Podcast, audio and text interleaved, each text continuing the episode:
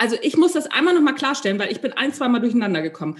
Achim Freudenberg ist dein richtiger Name, Matthias Berg ist dein Pseudonym. Richtig. Richtig. Richtig. Ich habe zwischendurch habe ich echt immer gedacht, oh, habe ich ihn jetzt Kacke, wie ist es jetzt? Habe ich ihn Matthias genannt oder oh, und wie heißt er jetzt? Und dann habe ich habe ich noch mal geguckt und ich konnte mir merken, beim Drömer Knauer Verlag schreibst du unter Pseudonym, nämlich Richtig. unter Matthias Berg und ich habe Ja.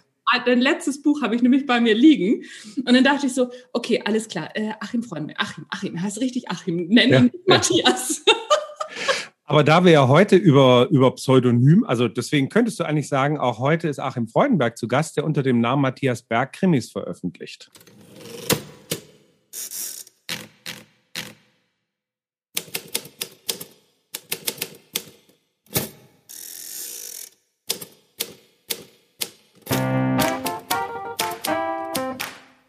Was soll ich sagen? Genau so machen wir es. Hier ist der Erfolgreich Schreiben Podcast, dein Lieblingspodcast rund ums Schreiben. Heute habe ich wieder ein tolles Interview für dich und naja, es war eher ein Gespräch mit dem großartigen Achim Freudenberg, der unter dem Pseudonym schreibt, Matthias Berg. Mein Name ist Anja Niekerken und du hast den Erfolgreich Schreiben Podcast. Attacke los.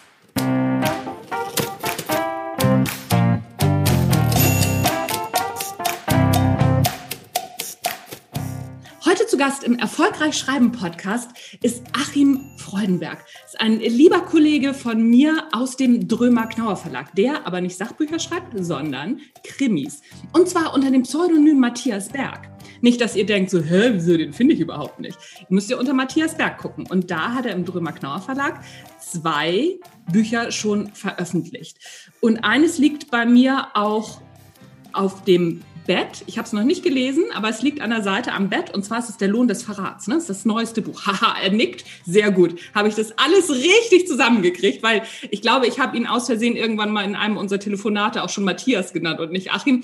Aber da sprechen wir auch gleich drüber. Denn was ich auch sehr wichtig finde, der Achim ist nämlich auch Marketing-Experte. Warum, wieso, weshalb, das wird er uns auch gleich verraten. Und wir sprechen ein bisschen über das Marketing, über Positionierung und was uns beide so umtreibt, das Gendern und was das alles mit Positionierung zu tun hat. Und dann sprechen wir noch über das Pseudonym und ach, was weiß ich nicht alles. Hütz mit dem Mütz. Achim, schön, dass du dabei bist. Hallo, liebe Anja, und vielen, vielen Dank für die Einladung. Schön wieder bei dir zu sein. Ach ja, sehr gerne. Also ne, das artet bei uns ja auch immer so ein bisschen aus in etwas andere und längere Gespräche. Aber jetzt reißen wir uns mal ein bisschen zusammen und, Genau. und äh, gucken mal, dass wir so ein Gespräch hinkriegen, wo auch Menschen zuhören mögen, die schreiben und vielleicht auch so ein, so ein paar Fragezeichen so im Kopf haben. Ja, sehr gerne. Ich würde gerne mal anfangen mit dem Thema Marketing. Magst du mal erzählen, was du neben dem Schreiben noch so treibst, was dich, äh, warum du zum Thema Marketing Sehr gerne. Ich bin, ich bin natürlich einer der ganz vielen Autoren oder Aut von unter den äh, AutorInnen in Deutschland, ähm, die natürlich von dem Schreiben gar nicht leben können. Mhm. Das ist ja manchmal für die Menschen, die gar nicht schreiben, die denken, ach, jetzt hat er zwei Bücher rausgebracht und die, die sehe ich irgendwie und er macht irgendwie fleißig Werbung und ach, na, das läuft doch, läuft doch, ja, denkt ihr wohl, ja, so.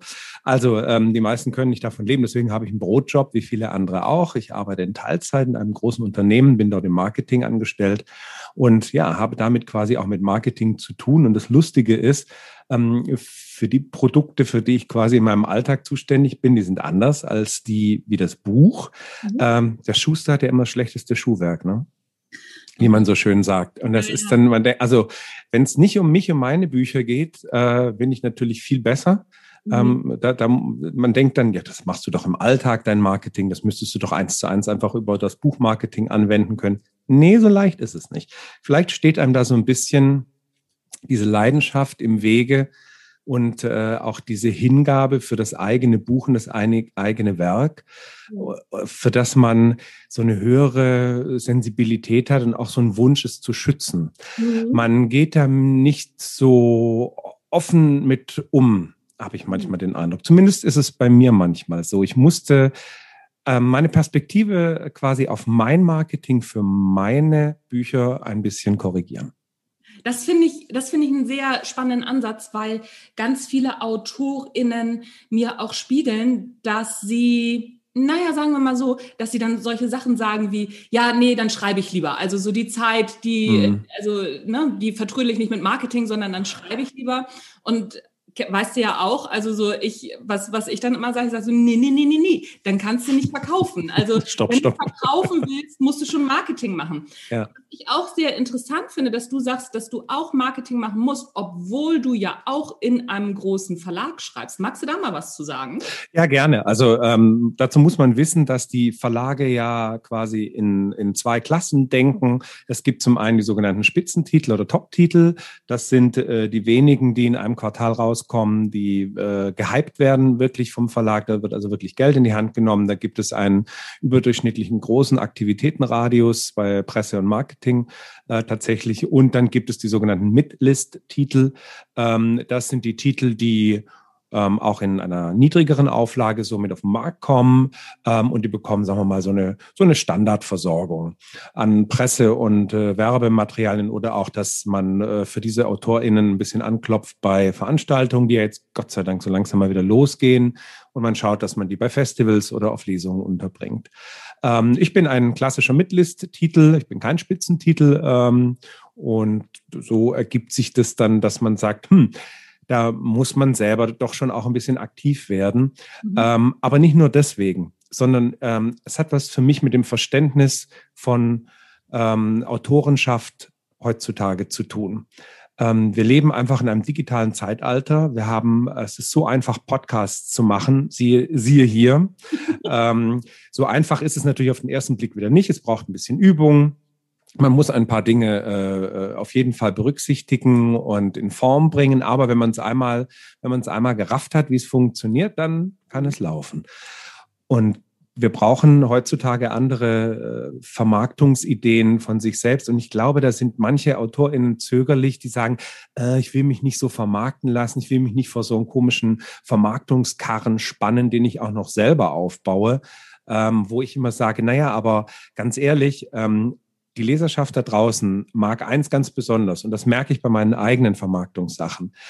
Wenn der Autor, in dem Fall ich, über mein Schreiben spreche und ein bisschen auch über mein Leben und auch ein bisschen was vielleicht von meinem Privatleben zeige, das finden die da draußen wahnsinnig schön und spannend. Das merkt man dann an den Klickzahlen ähm, das kommt irgendwie gut an. Und wenn das authentisch ist, nämlich nicht verstellt und nicht konstruiert nach dem Motto, ich gebe mir jetzt so eine komische Persona ähm, und tue jetzt so, als ob ich was auch immer wäre, dann ähm, glaube ich, kommt das gut an. Die Authentizität ist, glaube ich, der Schlüssel dafür, sich ähm, als Autorin oder als Autor heutzutage in den digitalen Medien darzustellen und sich zu zeigen und diese Unverwechselbarkeit hinzubekommen.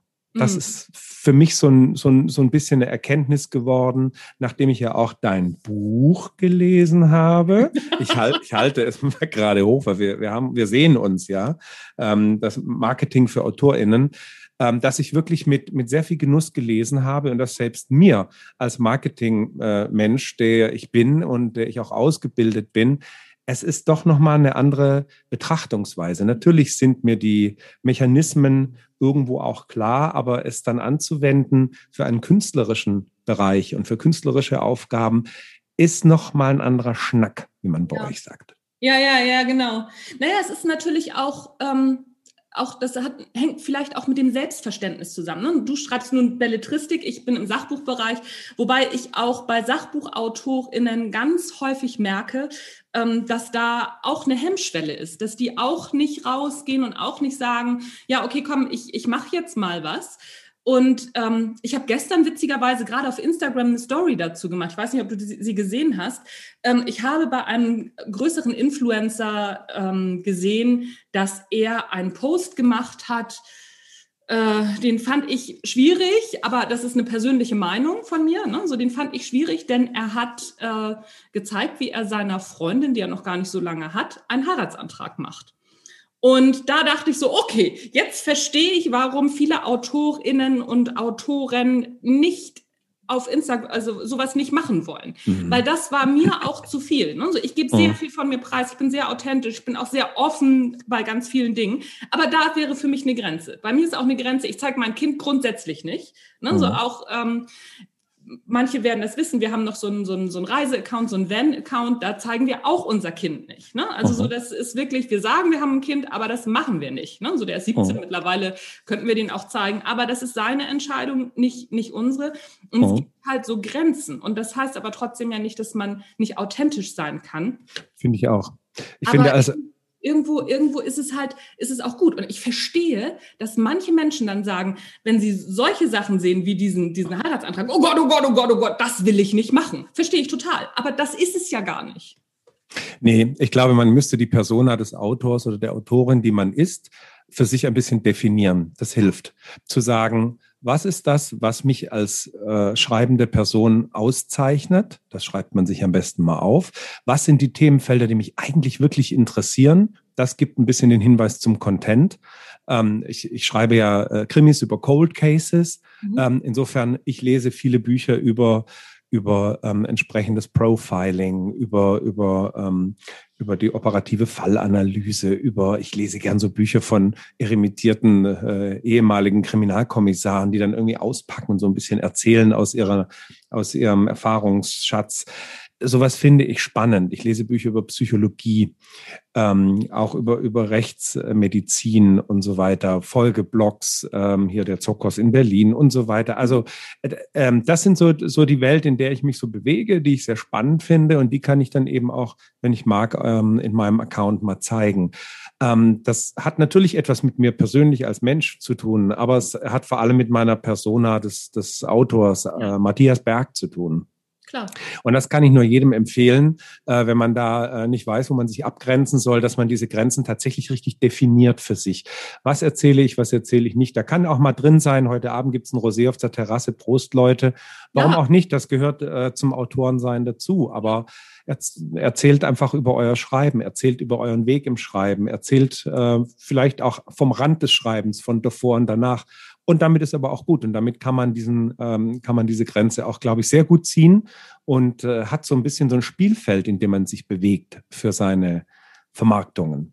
Auf jeden Fall. Und äh, ich finde das ganz gut, dass du sagst, ne, so, was du alles so am, am Rand alles liest. Und ne, so, das kannst du ja auch, das kannst du bei Instagram auch hochhalten, sagen, ne, so, von dem Forensiker lese ich gerade das und das Buch. Ist ein bisschen eklig, aber cool, ne? so ich habe das, das und das gelernt daraus. Also ne? so das, das passt ja alles wunderbar. Genauso nehme ich ja, ich habe schon die ganze Zeit überlegt, so, na, ich bin mal gespannt, wann der Kater hier wieder auftaucht. Mein, mein Kater kommt ja. Ja, ich warte auch schon sehnsüchtig ja, ja, drauf, dass das gleich um die Ecke so kommt. Warm. Ich glaube, der, der liegt irgendwo in irgendeiner Aha, Ecke und sagt so, kühlen Ecke. heute nicht. Aber äh, das, das hat sich so ergeben. Ich habe halt diesen, diesen bekloppten Kater, der in irgendeiner Form immer Aufmerksamkeit braucht, wenn ich hier im Wohnzimmer sitze und in eckige Kisten spreche spreche, dann nimmst du den da halt doch auch mit rein. Das ist ein absoluter Sympathieträger. Ich werde ganz oft mittlerweile auf Instagram gefragt, wie es Bosse geht, wo ich denke so, äh, warte mal, Moment mal, habe ich jetzt lange nichts über den Kater gemacht?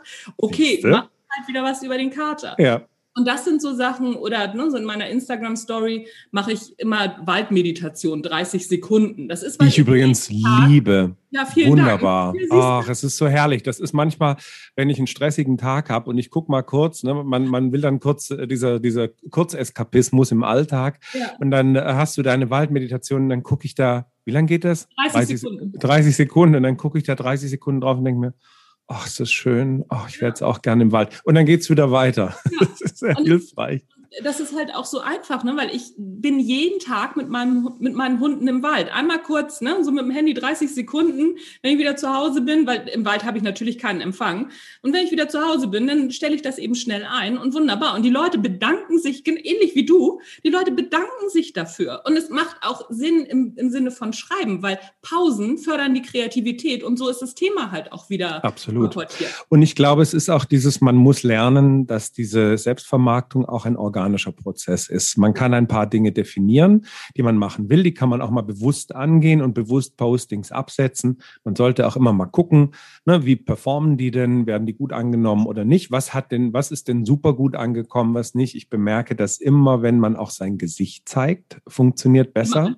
Ja. Ne? One face to the customer, wie wir gelernt haben, funktioniert prima. Aber es gibt eben auch so Dinge wie bei dir mit der Katze, das war, oder der Kater ist es ja, mhm. ähm, das war ja nicht geplant. Der mogelte sich halt da rein. Das war einfach so ein organischer Prozess. Und dann hast du gedacht, ja, warum soll ich den denn jetzt jedes Mal rausschmeißen oder ihn rausschneiden? Nee, der gehört doch jetzt mit dazu.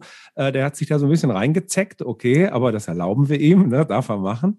Ähm, und so ist es eben auch mit gewissen Themen oder Dingen wie den Waldspaziergang, ähm, wo du dir einfach mal denkst, oh, ist das schön, das teile ich mal, weil das genieße ich gerade, das hat was für mich für, mit Ruhe innehalten, ein Moment der Kreativität oder der Kontemplation zu tun. Das nehme ich jetzt mal mit. Und genauso muss man, glaube ich, auch mit seiner Vermarktung umgehen.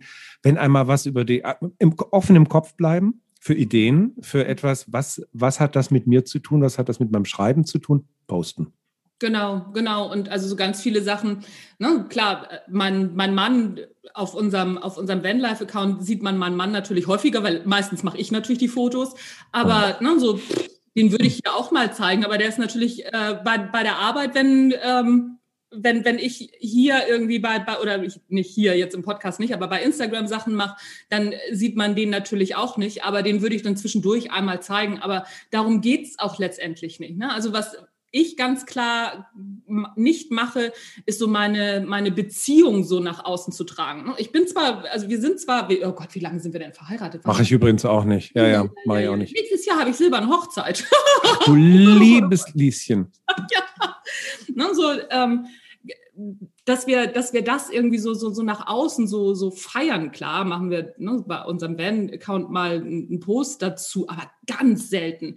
Das ist so, da haben wir uns einfach zu entschlossen oder das hat sich so nicht ergeben und das bin ich einfach so auch nicht. Das interessiert ehrlich gesagt die meisten Schreibenden auch nicht. Nee. Also äh, in seltensten Fällen. Also ähm, das, das siehst du ja auch, wenn du zu Lesungen gehst, zu wirklichen Präsenzlesungen, da ist ein, ein Autor oder eine Autorin da die, die werden nie gefragt, sagen Sie mal, sind Sie eigentlich verheiratet? Essen Sie morgens ein Ei zum Frühstück oder jemand einen Kaffee oder einen Tee? Das ist doch denen total Humpe. Ja. Ähm, das, das wollen die überhaupt nie hören. Die wollen was über, über diese, warum schreiben Sie, wie schreiben Sie, schreiben Sie morgens, wann haben Sie Ideen? Und die Person, ähm, die quasi in, in der Partnerschaft vorhanden ist, die kommt nur ins Spiel, wenn diese Person in irgendeiner Form zum Beispiel Manuskripte liest oder eine gute Beratung gibt fürs Schreiben ein, ein Kritiker oder eine Kritikerin ist und so weiter und so fort und es ein Vertrauensverhältnis gibt. Da spielt auf einmal dann diese Partnerperson auf jeden Fall ähm, ein, eine Rolle, aber ansonsten ist wie im, im, normalen Berufsalltag auch. Aber bei euch Belletristikern ist und Belletristikerin ist es was anderes, wenn es um Sex geht. Weil dann, dann geht's doch los. Dann so, oh, sind das ihre Fantasien oder machen sie das denn auch? Nur, ausschließlich. Ausschließlich, ne? Ja, alles authentisch und alles biografisch. Immer alles biografisch. Auf jeden Fall. Ich, ich gucke gerade die Serie, kennst du wahrscheinlich auch Mindhunters. Ich liebe Mindhunters. Oh Gott, und ich, ich habe, hab, also, da ist ja dieser eine, der die, die Köpfe abhackt und dann äh, äh, sich, sich, also da in den, oh Gott, Filatio mit, mit in, in den Hals, abgehackten Hals betreibt, wo ich dann auch denke, okay, Freunde der Sonne. Das, das denke Lernst du auch noch was, siehst du? Also das, das, das machen Autorinnen und Autoren nicht oder auch Stephen King. Aber wobei Stephen King ja auch immer wieder gefragt wird, ne? was er, was, was er für ein, für, ein kranke, äh, für ein krankes Gehirn hat und ob er denn selber irgendwie so unterwegs ist. Das ist ganz interessant. Ich bin das übrigens auch ganz viel gefragt worden. Also tatsächlich auch ähm, äh, nach dem Motto, boah, was hast denn du für Sachen im Kopf? Aber das äh, ist, wird immer schon gesagt mit so einem du hast eigentlich auch nicht alle Tassen im Schrank. Ne? Also da ist es so und so, ein, so, ein, so ein Subtext schwimmt da immer schon mit, wo ich mir denke, nee, ich bin einfach ein sehr, sehr kreativer Kopf. Also ich habe einfach eine extrem blühende Fantasie und ich habe eine starke Vorstellungskraft. Ich kann mich wahnsinnig gut in Dinge reinversetzen und sie mir ausmalen äh, vor meinem inneren Auge und kann da einen Film abspielen und ja, abgesehen davon, Fernsehen bildet. Ähm, äh, alles, was wir sehen, ja. äh, prägt äh, uns und äh, wandert auch ins Unterbewusstsein, denn oft haben wir als AutorInnen ja auch das, da kommt auf einmal so eine Idee und man schreibt, man denkt sich, Moment mal, das kommt mir doch irgendwie bekannt vor. Und dann denkst du nach und denkst, das habe ich gerade gar nicht erfunden. Das hat sich abgelagert in meinem Unterbewusstsein und das schwimmt gerade nach oben. Also das gibt es äh, eben ganz häufig. Ja, ja, klar. Und letztendlich ist es ja auch so, ich befasse mich ja auch sehr viel mit Psychologie. Ähm, es gibt ja auch so ganz bestimmte Ängste und auch ganz bestimmte Träume, die sehr, sehr verbreitet sind. Die hat nicht unbedingt jeder oder jede, aber es ist sehr verbreitet. Wie zum Beispiel, es gibt ja so einen so ähm, Traum, dass einem die Zähne ausfallen. Das ist mhm. so ein Traum, den habe ich zum Beispiel auch öfter schon gehabt, wo ich mhm. denke, oh, was ist das denn? Oh nein, oh nein. Ne, das, man ist so wahnsinnig glücklich, wenn man aufwacht, sich denkt, ach, sind alle noch drin. Ach, sind noch alle da. Ach, Gott sei Dank. Im Alter, wo ich mir Sorgen drum machen darf, so die ersten. Nee, aber, ähm, und das ist völlig normal, aber ich habe das dann auch erstmal gegoogelt und geguckt und mich dann auch damit befasst. Oder es gibt auch so ganz, ganz interessant, weil ich das auch habe, so, so Ängste, die uns vorsichtig werden lassen, die ganz normal sind, wie zum Beispiel, wenn man eine Treppe runtergeht, dass man sich vorstellt, man fällt jetzt die Treppe runter und schlägt sich alles auf. Dass man so, ein, so, so, so eine Vorab, ja, weiß ich nicht, so, so, so eine Vorabvision hat. Und viele Menschen denken dann, oh nein, ich bin verrückt oder oh nein, äh, jetzt, jetzt habe ich eine Vision von dem, was passiert. Nein, das ist ein Mechanismus im Gehirn, um vorsichtiger zu sein. Mhm. Auch beim Autofahren. Es haben ganz viele auch zwischendurch mal, Sarah Connor hat da sogar mal ein Lied drüber gemacht, ähm, Close to Crazy heißt es.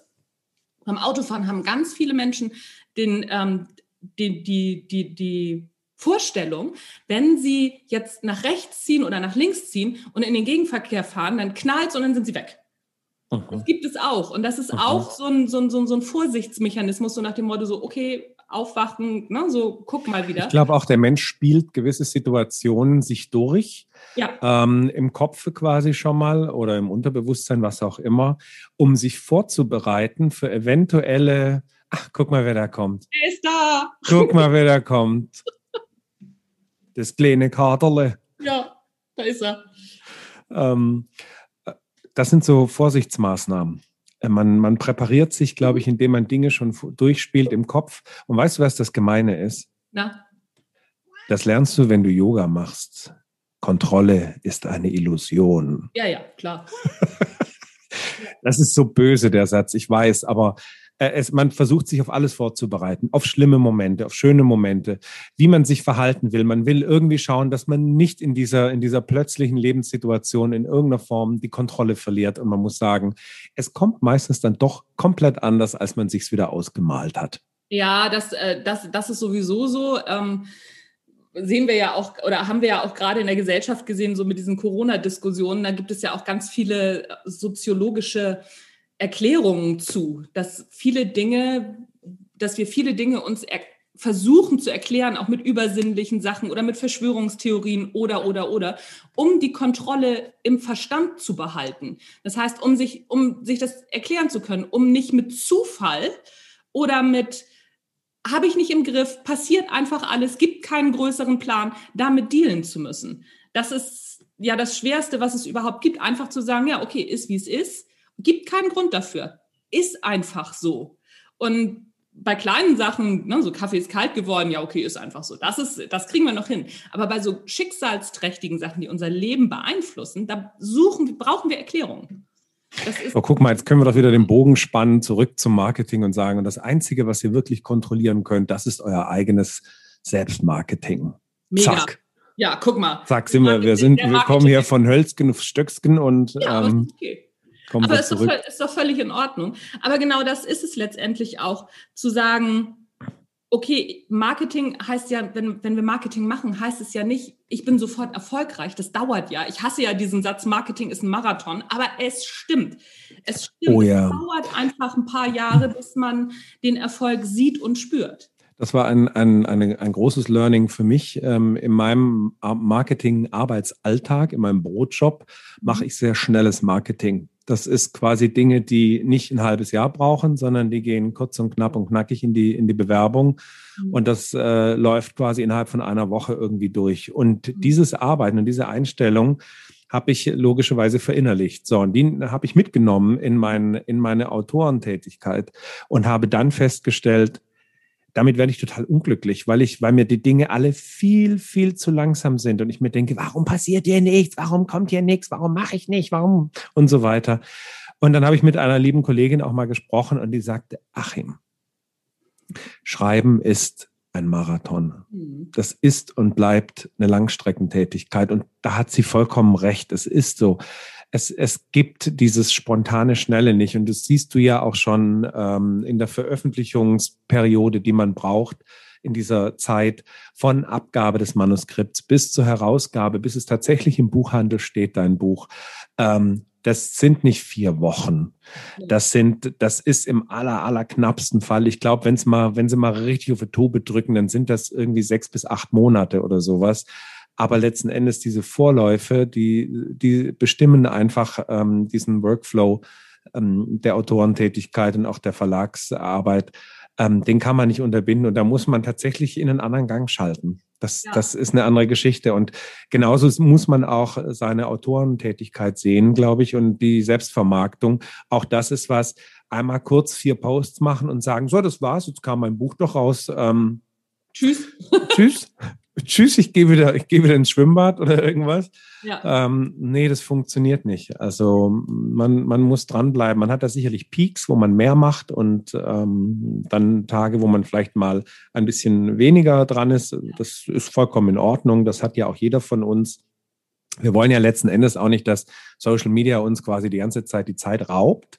Aber äh, wenn man ein bisschen eintrainiert ist in diese Social Media Geschichte, dann kann man äh, diese Zeit sich gut definieren. Es ist tatsächlich eine Zeitmanagement-Geschichte.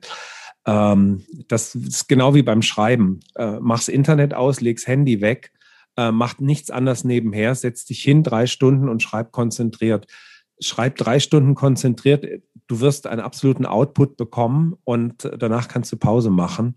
Ja. Ähm, das ist besser als sechs Stunden am Schreibtisch sitzen und noch nebenher, keine Ahnung, sieben Mails beantworten, noch 14 Sachen recherchieren. Ach, ich wollte doch noch mal nachgucken und mir noch ein Höschen bei H&M choppen. Also das äh, ist Quatsch, ne? Also das, nein, das ist ja, wir sind ja so sprunghaft häufig in unserem Alltagsleben.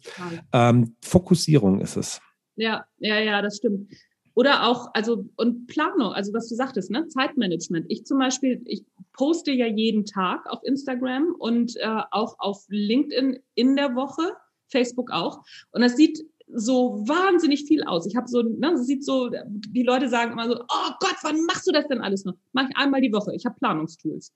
Mhm. Ich mache das mit der Facebook, äh, mit dem Facebook Creator Studio. Mhm. Ich mache einmal die Woche alle meine Posts fertig. Was ich auf LinkedIn poste, geht automatisch in Facebook. So mache ich nur LinkedIn. Und die LinkedIn-Sachen, äh, Quatsch, LinkedIn, Blödsinn, äh, Instagram. Was ich auf Instagram poste, geht automatisch in Facebook, so rum.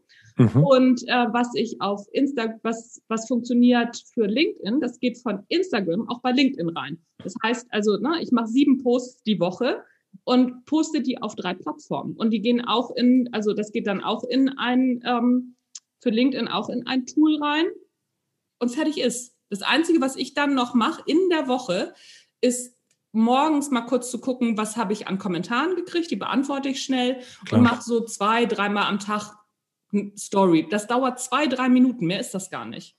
Und ähm, wenn man das einmal verstanden hat, wie das funktioniert, sich so zu organisieren. Ich habe auch feste Tage. Ich mache montags mache ich meinen Social Media, mittwochs Newsletter und donnerstags Blog und Podcast. Nun ist heute Freitag, also mache ich heute den, also dafür habe ich gestern dann Ausnahmsweise mal gemacht. Genau, da hatte ich die Zeit halt frei und das war's. Und ja, äh, es ist eine, eine Organisationsgeschichte, absolut, ja. vollkommen. Ja. Genau, und das ist, das ist halt echt wahnsinnig wichtig. Lass uns mal nochmal zu so einem Thema kommen. Das hat auch was mit Marketing zu tun. Wir wollten mhm. nämlich gerne nochmal über das Gendern sprechen, wir zwei. Mhm. Das ist, ist ja so eins unserer, unserer Themen, über die wir uns auch so zwischendurch immer mal unterhalten.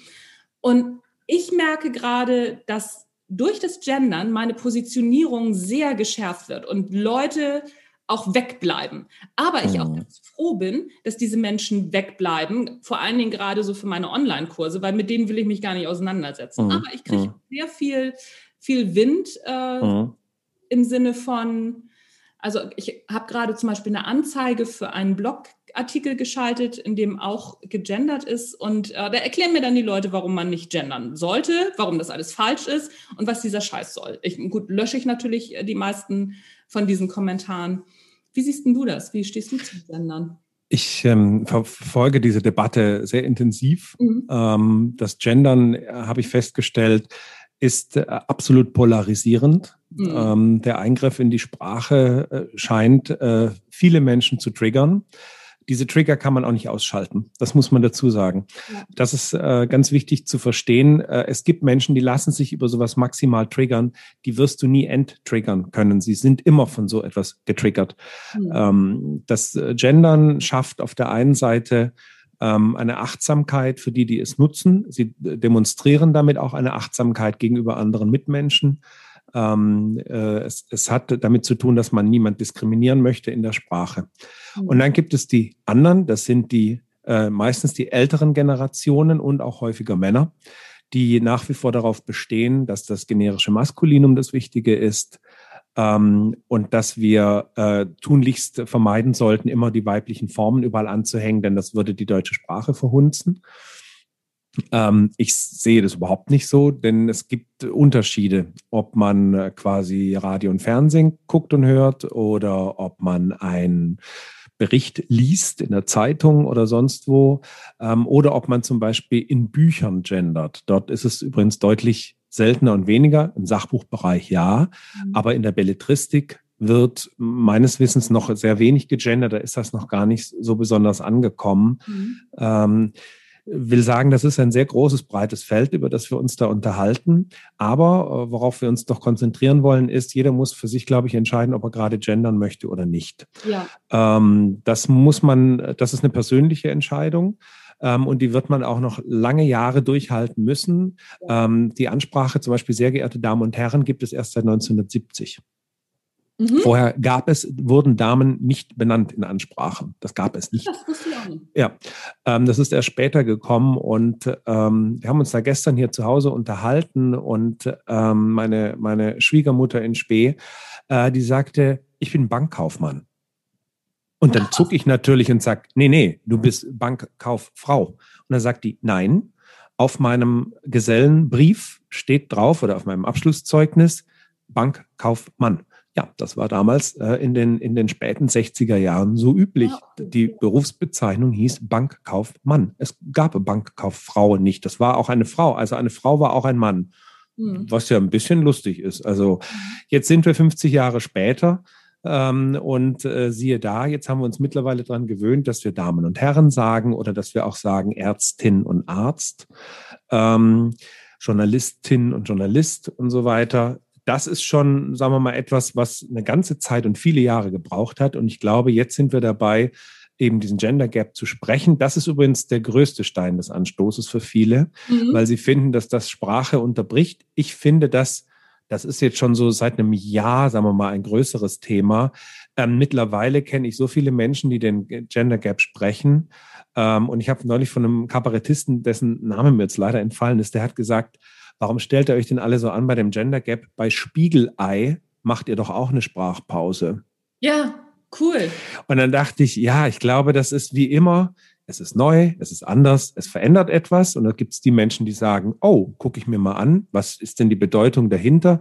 Und wenn ich entsprechend meinem Confirmation Bias damit konform gehe und sage, das finde ich eine gute Idee, das mache ich zukünftig, machen die das? Oder es gibt die, die sagen, das geht mir komplett gegen den Strich, das will ich nicht. Dann werden sie es auch nicht tun. Ja, ja, das denke ich auch. Und äh, ich habe vor kurzem mal einen äh, Blogartikel dazu geschrieben, warum AutorInnen gendern sollten. Und ähm, da ging es wirklich auch darum zu sagen, du pass mal auf, guck mal, was die psychologischen Hintergründe sind, warum wir uns dagegen wehren. Und ich habe am Anfang, ich habe auch lange Zeit gar nicht darüber nachgedacht, weil ich dachte, ich bin nicht betroffen. Ich habe ja mal eine Karriere in, äh, in der Finanzdienstleistung gemacht, habe äh, bis unterm Vorstand gearbeitet, war da die einzige Frau, habe mich aber da, das, da, aber auch da, da habe ich noch gar nicht gezuckt. Da dachte ich so, das, also keine Ahnung, vielleicht wollen die anderen nicht oder die sind nicht so gut oder sonst irgendwas. Und erst so im Nachgang stelle ich fest, so in der Rückbetrachtung, alter Falter, was da alles so passiert ist und auch warum das so ist, weil, also, weil ja auch Vorbilder fehlen und Gendern hat ja auch nicht nur was mit der Gleichstellung von Mann und Frau zu tun, sondern auch mit allen Geschlechtern, die es noch so gibt oder Absolut. mit Geschlechterverständnis. Da hatte ich vorher auch mir noch nie Gedanken drüber gemacht, dachte so, äh, what? Ich kannte, äh, hatte ich kein, keinerlei Berührungspunkte mit. Und deswegen dachte ich auch, naja, also das war schon immer so die Welt. Also ich meine das ja auch nicht so. Und das ist, glaube ich, so die, das größte, für mich in meinem Verständnis, das größte Missverständnis. Ich meine das nicht so, weil gut gemeint ist nicht gut gemacht. Das ist Absolut, so, ja, ja. Das ist für mich so ein, so ein Thema. Und da bin ich dann irgendwann drauf gestoßen und habe gemerkt, ach so, und bin dann auf diese Studie gekommen, die habe ich auch in meinem, äh, in meinem Blogartikel beschrieben. Es gibt so ein, so ein Thema, ein Mann fährt mit seinem Sohn, es gibt eine Studie, ich glaube, die ist in Schweden gemacht worden, und da ist ein Beispiel genommen worden, ähm, ein, ein Mann fährt mit seinem Sohn Auto, haben einen schweren Autounfall und kommen ins Krankenhaus und der Arzt sagt, oh Mensch, ne, dann müssen wir eine Koryphäe dazu ziehen, weil das so äh, schwer, so, so, so, so ein schwerer, äh, schwerer Unfall ist. Und dann kommt eben diese Koryphäe um die Ecke und sagt, ich kann das Kind nicht ähm, operieren, das ist mein Sohn. Und ich glaube, 20 Prozent sind darauf gekommen, dass es die Mutter ist, diese Koryphäe. Dass es nicht der, also dass es, dass es nicht irgendwie ein schwules oh. Paar ist oder oh. sonst irgendwie oh. was. Also so, es sind nur 20, 20 oder 30 Prozent, die genauen Zahlen stehen in meinem Blogartikel, habe ich nicht im Kopf, sind darauf gekommen, dass es eine Frau ist. Und obwohl Koryphäe ja ein weibliches Wort ist, also es ist ja die Koryphäe. Wird es männlich gelesen. Wird es männlich gelesen. Und das war so eine Studie, da bin ich irgendwann drüber gestolpert und dann dachte ich, okay, jetzt habe ich es verstanden. Es gibt, erst, es gibt, erste Untersuchungen bei Kindern. Ja. Ähm, wenn man Kindern äh, quasi, wenn man die Berufsbezeichnungen konsequent gendert, hm. haben Kinder einen, eine höhere Neigung dazu, auch andere Berufe quasi sich auszusuchen, die abseits dieser heteronormativen Norm sind ja. ähm, oder dieser Geschlechternorm, die dann ja. tatsächlich da ist. Ähm, das das finde ich, finde ich sehr interessant und deswegen sind auch die kommenden Generationen ähm, das große Interessante. Wir bemerken, und dann äh, kommen wir gleich nochmal zum Gender bei der Werbung.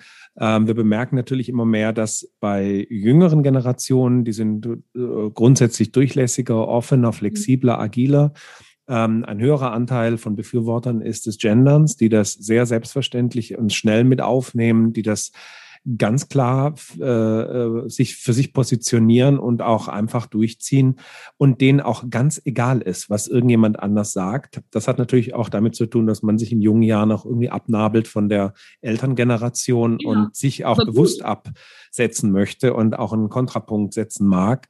Ähm, und äh, ja, so ist das, glaube ich, in jeder Generation. In jeder Generation gibt es, glaube ich, Abspaltungen und Neuerungen, die die vorherige Generation nicht mag und nicht leiden kann und nicht befürworten will.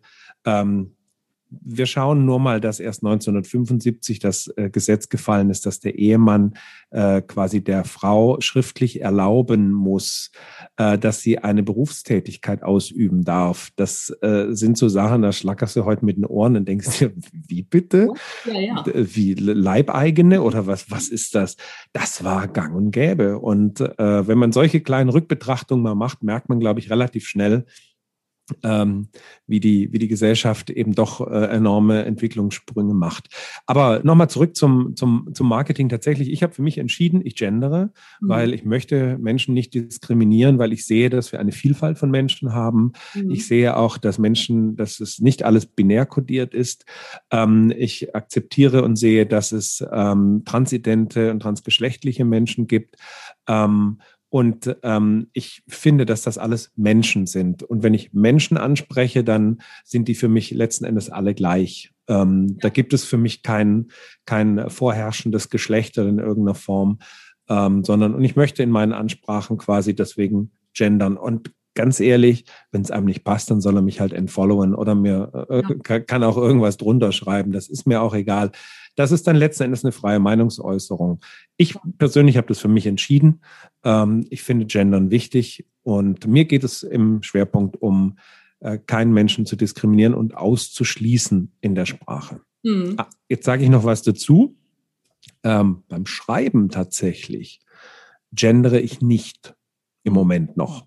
Ich habe hm. das so ein bisschen bei mir beobachtet, dass wenn ich tatsächlich den Krimi schreibe, dann gehe ich ja auch in Figuren rein und die Figuren sprechen ja. Das bin ja nicht ich, der quasi jetzt äh, quasi in dem Moment den Ausdruck aussucht, sondern das ist ja ein Dialog einer Figur, die ich erfunden habe. Und dieser Figur lege ich eben etwas in den Mund. Ich will aber gar nicht ausschließen, dass es dann Figuren gibt, und ich glaube, das wird es in der Belletristik immer mehr geben, die tatsächlich dann gendern als, ja. als äh, Figur einer, eines Romans. Ja, ich glaube auch, dass ähm, das ist eine Entwicklung, weil ich sehe das auch bei mir mit dem Gendern. Ich muss mich da auch, also manchmal geht es mir schon wirklich ganz locker von den Lippen. Und manchmal denke ich so, oh, äh, warte, jetzt, jetzt habe ich noch nicht richtig gegendert. Das ist Üben. Also das ja, ist eine passiert mir auch im laufenden Band. Ja, und es ist ja, es ist ja wirklich so eine neue Gewohnheit anzulegen. Und ne, so Gewohnheiten sind ja der härteste Klebstoff der Welt, sagt man ja auch. Und ich bin das einfach gewohnt, nicht zu gendern. Und das jetzt neu, äh, neu zu etablieren. Ich habe, weiß ich nicht, ich habe 50 Jahre nicht gegendert. Also, ne, na, 50 habe ja nicht mit null. Ich wollte gerade sagen, jetzt könnt ihr alle mal rechnen und mal überlegen, wie alt sie ist. Silberne ja, Hochzeit, 50 Jahre nicht gegendert. 48 Jahre. Ich habe 48 Jahre nicht gegendert und mit zwei konnte ich sprechen. So, jetzt wisst ihr es alle. Und, und ähm, das nochmal wieder, das, das, das ist ja neues Lernen. Ja, und, und, manchmal erleichtert das total, ähm, äh, wenn man eben lernt, dass es auch neutrale Begrifflichkeiten gibt, die man nehmen kann, statt Studenten und Studentinnen zu sagen, sagt man Studierende. Ne? So.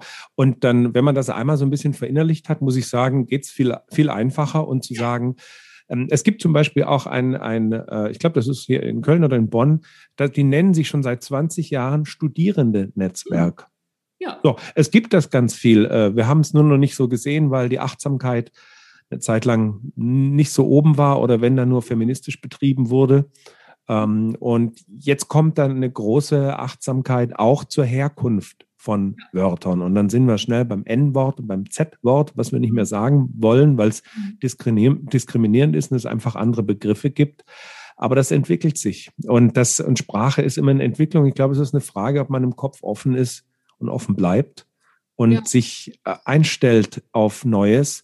Ich weiß, dass es früher oder dass es in meiner Generation noch, wir sind ja eine gleiche Generation, du und ich, Anja, ähm, dass bei uns es normal war, dass man farbige zum Beispiel gesagt hat. Mhm. Das haben wir damals gelernt als einen political correcten Begriff. Heute sagt man, nee, ist nicht mehr. Das hat sich verändert.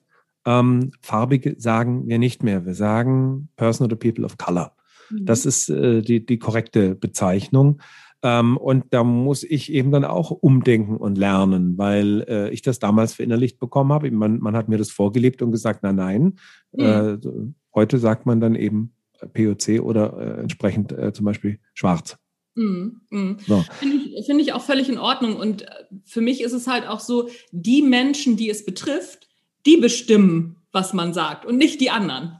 Ne, so, das ist, das ist ja so, finde ich, so eine ganz, ganz große Diskussion, die ich zwischendurch immer beobachte, wo ich denke, du bestimmst das gar nicht. Wenn, wenn Leute sagen, ja, was darf ich denn dann noch sagen? Du, du bestimmst das nicht, weil du bist nicht betroffen. Immer die Betroffenen Richtig. bestimmen, wie sie genannt werden wollen. Also so, dass die Frage stellt sich mir über, die Frage stellt sich mir gar nicht. Das ist so, ach so, so das soll ich nicht sagen. Ja, was soll ich denn sagen? Ja, okay, mache ich. Punkt.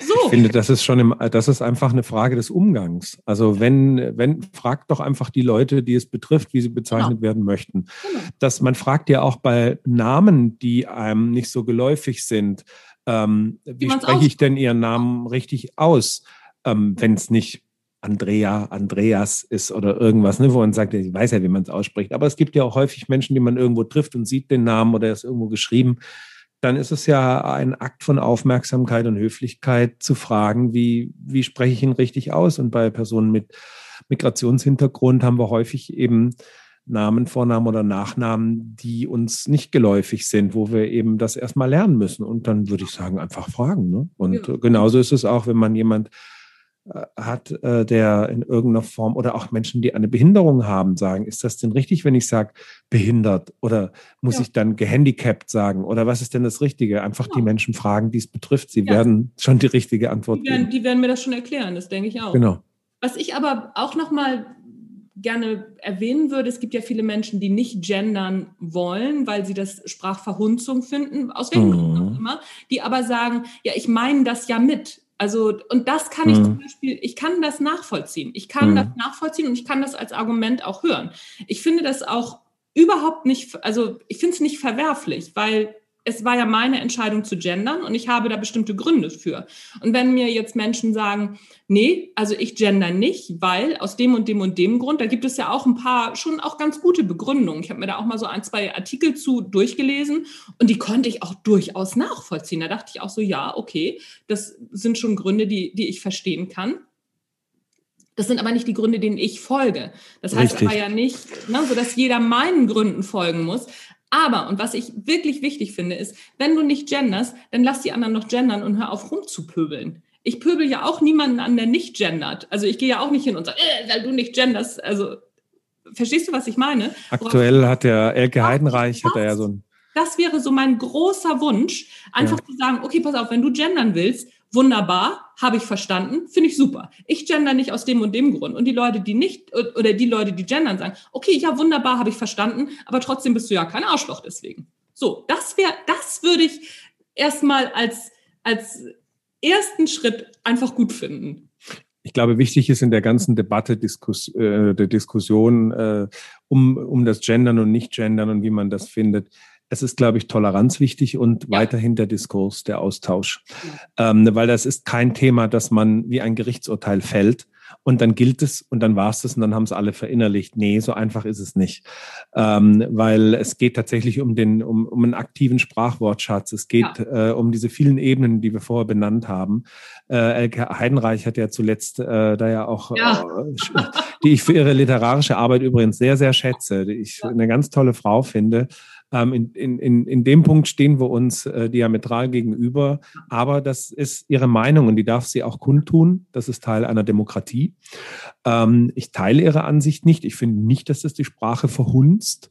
Ähm, ich finde, dass es ähm, Horizonte öffnet, dass es Türen eröffnet. Mit Sprache umzugehen und auch Dinge neu auszuprobieren. Ich finde, dass das im Kopf auch gewisse Dinge öffnet, denn das kennen wir schon, wenn jemand äh, in einem Vortrag, sagen wir mal, nur von äh, den Studenten spricht, dann hast du im Kopf auf einmal Männer vor dir. Mhm. Und mhm. auch wenn die Person das generische Maskulinum verwendet und sagt, aber ich meine doch alle mit, ja, das mag sein, dass sie das in ihrem Kopf sich so gedacht haben, aber A, wir können in ihren Kopf nicht gucken. Mhm. Ähm, und B, ja. die Rezeption liegt bei uns, nicht bei ihnen. Ja. Ja, das heißt, die, Kopf, äh, die, die, Bilder im Kopf ähm, entstehen bei uns und da entstehen einfach neue und andere Bilder in, bei den Menschen im Kopf und dann kommen auf einmal diese Unterschiede äh, zustande. Und äh, vielleicht ganz zum Abschluss zu dem Thema noch, ähm, besonders die Menschen, die mit dieser Komplexität überfordert sind, sind die natürlich, die ganz schnell ausweichen und schnell in den Bereich gehen und sagen, das will ich nicht, das lehne ich ab und die werden kategorisch ähm, und sie beschäftigen sich eigentlich mit den Hintergründen gar nicht so richtig. Und äh, das ist schade, aber ähm, so sind Menschen.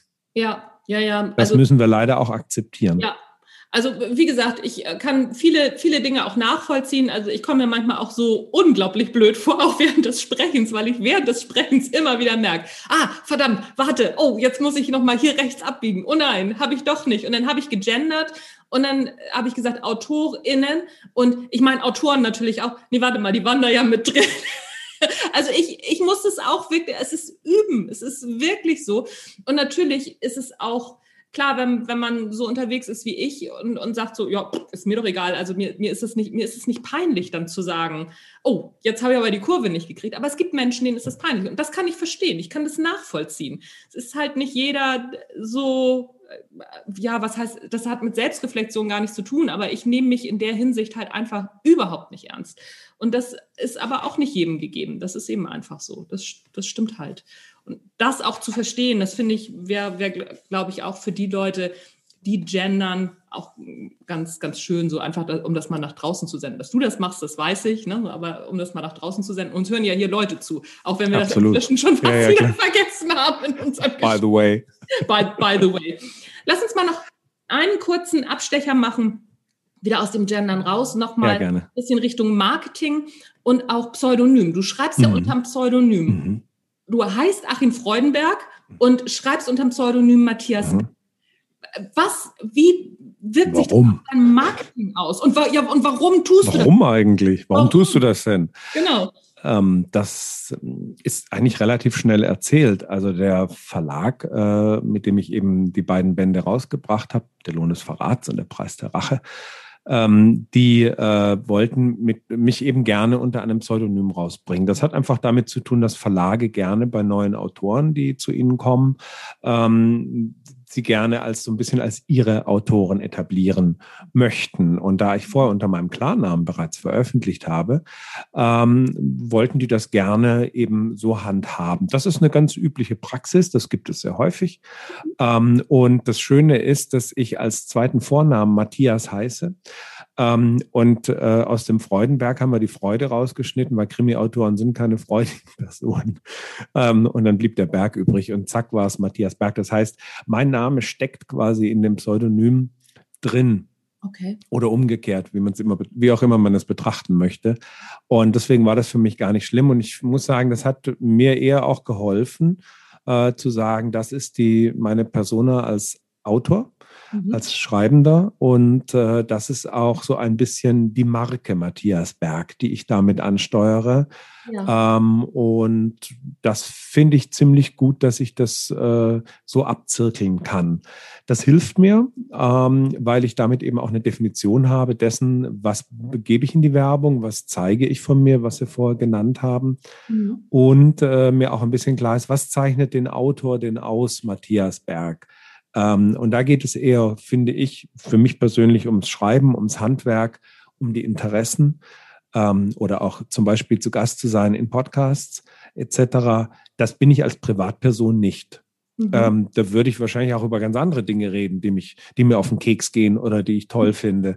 Ähm, aber ähm, als Autor unter dem Pseudonym bin ich, ähm, habe ich so, ein, so eine gewisse, ja, so ein, so ein, wie nennt man das denn, so ein, so ein Spielfeld, in dem ich mich Ja. bewegen kann, das für mich definiert ist. Und das mag ich sehr gern. Damit kann ich gut umgehen. Ja, spannend. Das finde ich eine ganz coole, ganz coole Umgehensweise, weil ich bin natürlich unter meinem Namen unterwegs, ganz egal wo, sowohl privat als auch in der Öffentlichkeit. Aber ich habe zum Beispiel so eine, ähm, so eine Abgrenzung. Es gibt eine öffentliche Person und es gibt eine Privatperson. Das Mhm. ist so, Verständlich. Mhm. Genau, und das, das ist mir witzigerweise sehr, sehr bewusst, was, was ich nach außen gebe und was eben nicht. Und ich muss da gar nicht drüber nachdenken. Also es gibt einfach Sachen, da würde ich nicht auf die Idee kommen, die nach außen zu geben. Die, die, die Idee ist nicht da. Aber was du auch Weil du es für dich klar definiert hast. ja, Ne? ja, total. Genau, was du auch sagst. Ich habe das, also viel ist entstanden auf on the run sozusagen, aber ich habe auch immer wieder nachgezogen und das nochmal ganz klar für mich immer definiert. Und ich mache das auch immer noch, immer wieder regelmäßig. Gucke ich mir also mindestens einmal im Jahr an, okay, erstmal so meinen Wertekanon, gucke ich jedes Jahr durch, ist der immer noch so? Ja, der wird ja immer fester, je älter man wird, klar. Aber ähm, ist mein Wertekanon, passt das alles noch? Passt das, was, was ich so nach außen gebe? Passt das, was ich schreibe? Wie, wie sich das so entwickelt hat? Passt das alles noch so zusammen? Das gucke ich mir schon einmal im Jahr in Ruhe an. Und das hilft wahnsinnig. Auch um die eigenen Ziele auch sehr klar vor Augen zu haben und da auch drauf zuzusteuern. Ich weiß ganz genau, wo ich dieses Jahr hin will und was, was, was das Ergebnis sein soll. Ob es das dann auch wird, das gucken wir mal. Aber es sieht gut aus Ich gerade. wollte gerade sagen, ne, es ist immer gut, Ziele zu haben, auf die man zuarbeiten möchte. Aber man äh, darf nicht außer Acht lassen, dass das Leben manchmal seine eigenen Spielregeln noch hat, die man eben, die kommen mal, sie pfurzen mal so dazwischen und ja. dann äh, wird das Ziel irgendwie doch ein bisschen anders oder es wird ein bisschen verschoben oder es wird, bekommt eine andere Farbe oder was auch immer. Ja, klar. Also ich habe zum Beispiel, bin ich ja gerade dabei, den, den Online-Kurs zu machen, Marketing für AutorInnen. Mhm. Und da, der sollte eigentlich schon draußen sein. Also laut Warum ist denn der noch nicht draußen? Erzähl mal. Bitte? Warum ist der denn noch nicht draußen? Erzähl mal. Äh, Tatsächlich, erstmal habe ich mich ein bisschen verplant. Also ich habe mich echt vergurkt. Ich habe ein bisschen zu spät angefangen. Ich, da Ja. war ich, also das passiert mir öfter, wenn ich neue Sachen mache. Dann denke ich, ja klar, schaffe ich, mache ich bis dann. Und dann Übermorgen auch fertig. Äh, nee, ist doch ein bisschen mehr Arbeit. Und dann ist tatsächlich noch mein Rechner kaputt gegangen und war eine Woche weg. Mein, mein Laptop. Ich habe zwar noch ein iPad Pro hier, aber damit arbeitet sich ganz anders und damit kannst du nicht mal eben die gleichen Sachen machen, weil das vom Handling ganz anders ist. Was man richtig toll machen kann, ist Grafiken und solche Sachen. Das, das, das ist der Shit. Also da kann ich das jedem empfehlen. Das macht mega Spaß. Aber ähm, alles andere war dann doch schon eine sehr große Umstellung. Aber ich äh, bin nur zwei Wochen in Verzug geraten. Ich muss mal hier auf meinen Kalender gucken. Zwei Wochen bin ich in Verzug geraten und äh, der Kurs kommt am, jetzt kann ich mal ein bisschen Werbung hier machen, am 5. Juli geht's in die, also mache ich die Türen auf für den Kurs, weil es wird eine Phase geben, wo man sich anmelden kann und danach nicht mehr. 5. Aha. bis Ende Juli kann man sich anmelden, dann gibt's die Anmeldephase. Und dann starte ich hoffentlich mit einer tollen Gruppe in äh, den Marketingkurs. Da bin ich sehr, sehr gespannt. Klasse, ich drücke dir auf jeden Fall die Daumen, dass es viele, viele Interessenten gibt.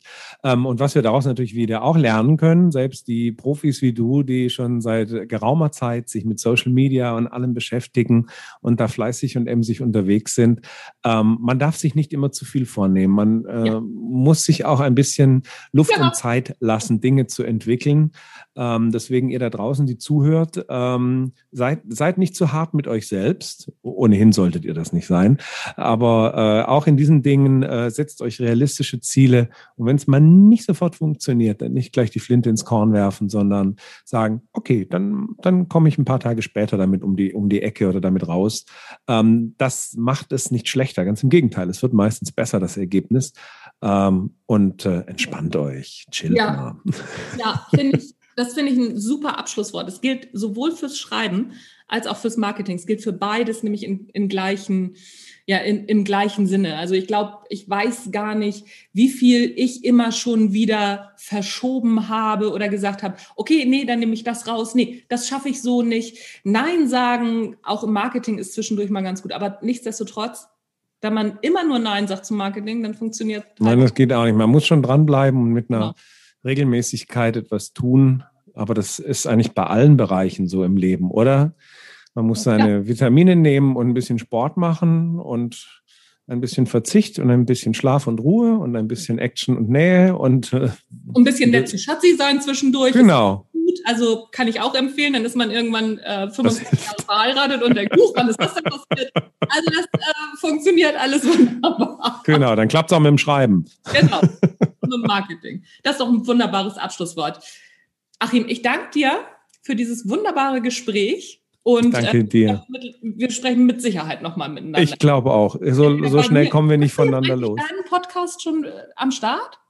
Ja, ich habe tatsächlich, ach, das vielleicht noch ganz zum Schluss. Ja, dann darf ich auch noch mal ein kleines ja, Werbung machen. Matthias schreibt Krimis, heißt mein Podcast. Es ist ein Mini-Podcast, ein Mini-Mono-Podcast. Nur ich spreche, ich habe keine Gäste. Es ist sozusagen ein Sixpack, ähm, ein handliches Sixpack von zehn bis zwölf Minuten je Folge.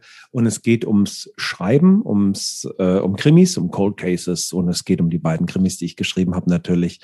Der Lohn des Verrats und der Preis der Rache mit Lupe Svensson und Otto Hagedorn. Ich erzähle, wie ich zu meinen Figuren gekommen bin, wie ich plotte, wie Geschichten entstehen, warum mich Cold Cases so faszinieren, wie meine Recherche entstanden ist. Und das ist ein kleiner, feiner Podcast, gibt's bei Spotify und natürlich ähm, bei Apple Podcast. Ja, sehr gut. Guck mal, hört da rein. Ich musste auch reinhören. Ich kenne den auch noch nicht. Ich wusste nur, dass, äh, dass du einen machen wolltest. Dann ist das jetzt das Abschlusswort. Hört in den Podcast von Achim rein, aber der ist unter Matthias Berg, ne? Unter Matthias, Matthias schreibt Krimis. Matthias schreibt, genau. also hört da rein und äh, folgt uns auf Instagram. Yes. Und schreibt uns, wir freuen uns auf euch. Ja, genau. Tschüss, bis zum nächsten Mal. Bis dahin, ciao. Vielen herzlichen Dank.